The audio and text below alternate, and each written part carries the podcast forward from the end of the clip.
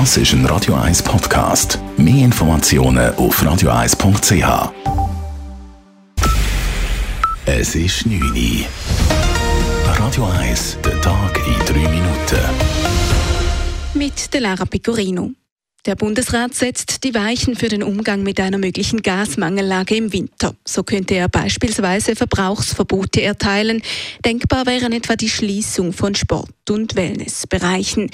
Der Bundesrat will Engpässe aber unbedingt vermeiden und hat deshalb ein Sparziel festgelegt, sagt Umwelt- und Verkehrsministerin Simonetta Sommaruga vor den Medien. Zur Vorbereitung auf den Winter gehört auch, dass wir Energie einsparen, respektive dass wir aufhören, Energie zu verschwenden. Der Bundesrat hat deshalb heute entschieden, dass sich die Schweiz für das Winterhalbjahr beim Gas ein freiwilliges Sparziel von 15 Prozent setzt, so wie es die EU-Länder auch tun. Sollte es dennoch zur Mangellage kommen, sieht der Bundesrat folgende Maßnahmen vor. Neben Sparappellen sollen zwei Stoffanlagen, die mit Gas und Öl funktionieren, auf Öl umstellen.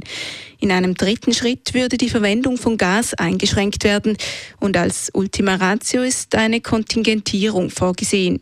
Derzeit werden entsprechende Verordnungen ausgearbeitet, heißt es von der Landesregierung. Nach heftiger Kritik will der Bundesrat auch bei der Beschaffung eines Affenpockenimpfstoffes und entsprechender Arzneimittel vorwärts machen. Zusammen mit der Armee will er insgesamt 100.000 Impfdosen beim Hersteller Bavarian Nordic beschaffen. Eine zentrale Beschaffung durch den Bund dränge sich auf, da die Firmen zurzeit nur Staaten beliefern, wie der Bundesrat mitteilte. In der Schweiz sind derzeit etwas mehr als 400 Fälle von Affenpocken bekannt.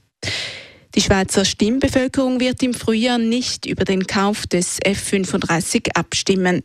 Anfang Woche gab die Bundeskanzlei bekannt, dass die Volksinitiative gegen den Kauf des F-35 formell zustande kam. Nun informiert der Bundesrat, dass er seine Botschaft zum Volksbegehren erst auf die Wintersession verabschieden könne. Damit reiche es nicht für einen Urnengang vor dem Offertenschluss für den F-35 Ende März. Die Allianz gegen den F-35 verurteilt dieses Vorgehen scharf und wirft dem Bundesrat vor, eine faktenbasierte Debatte zu umgehen. Auch ein halbes Jahr nach dem russischen Überfall auf die Ukraine ist noch kein baldiges Kriegsende in Sicht. Das betonen heute, genau sechs Monate nach Kriegsbeginn, zahlreiche Sicherheitsexperten. Friedensverhandlungen werde es noch länger nicht geben, glaubt auch Ukraine-Kenner und CH-Media-Kriegsreporter Kurt Pelder.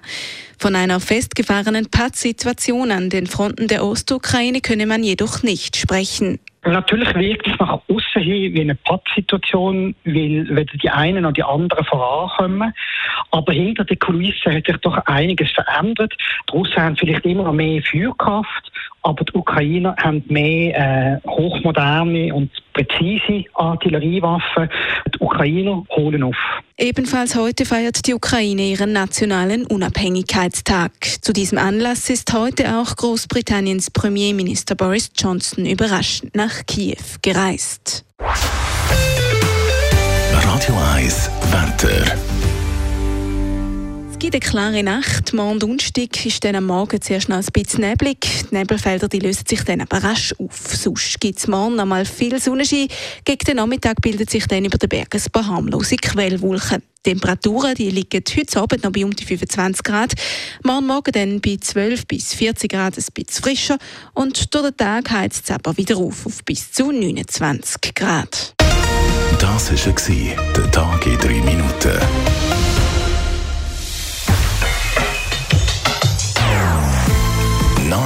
Music auf Radio 1. Bei uns klingt Musik einfach besser. Non-Stop. Radio 1.